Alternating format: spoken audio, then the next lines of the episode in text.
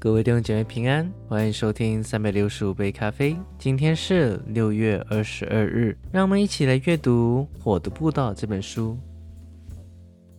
今天和大家分享的话题是：脚踝深的水只是神最小的能力。天使曾四次小心量度那一千轴，按程度而带领那神人。第一个阶段是带领他进到只是有脚踝深的水里，与圣灵的能力直接接触是极为奇妙的。但不要忘记，脚踝深的水只是神最小的能力。很可悲的是。很多基督徒似乎只停泊了在这个位置里。明智的忠告是：永不要跟随停泊下来的车辆，因为你将无处可去。不要跟随一位安顺下来的牧师，或已安顺下来的教会会友。我在这的意思是，不要停滞于神最小的能力里。毫无疑问。你大可把你的经历和那些甚至没有踏进脚踝深的水的人比较，但你不是把自己与那些处于更肤浅位置的人比较，而是与你能进入的深度做比较。许多人都在神里面有极大的潜能，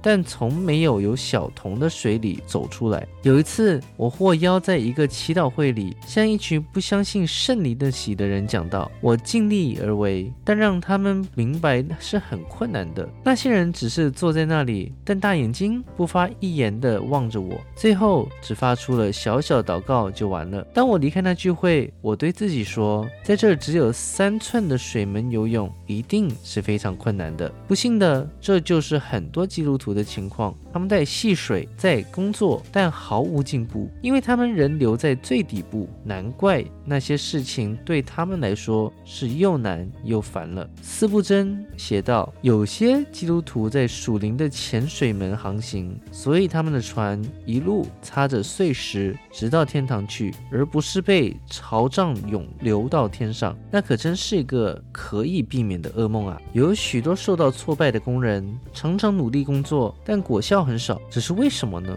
因为他们只是在悬崖边缘划船，他们是靠自己去做的人，他们按照自己所知道的去做到最后，甚至做到最好，然后再撒上一点祷告的水花。他们没有跟随主在路加福音五章四节的指示，把船开到水深之处。今日耶稣仍在岸边。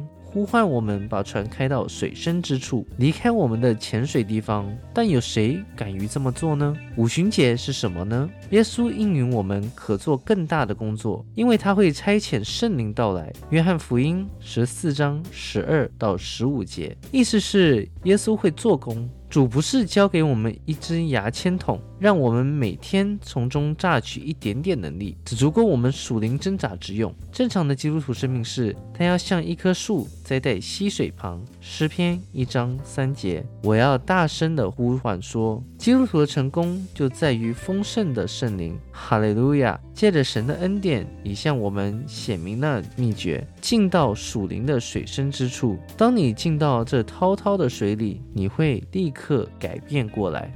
好啦，我们今天就分享到这边，让我们明天继续。以马内利，耶稣爱你们。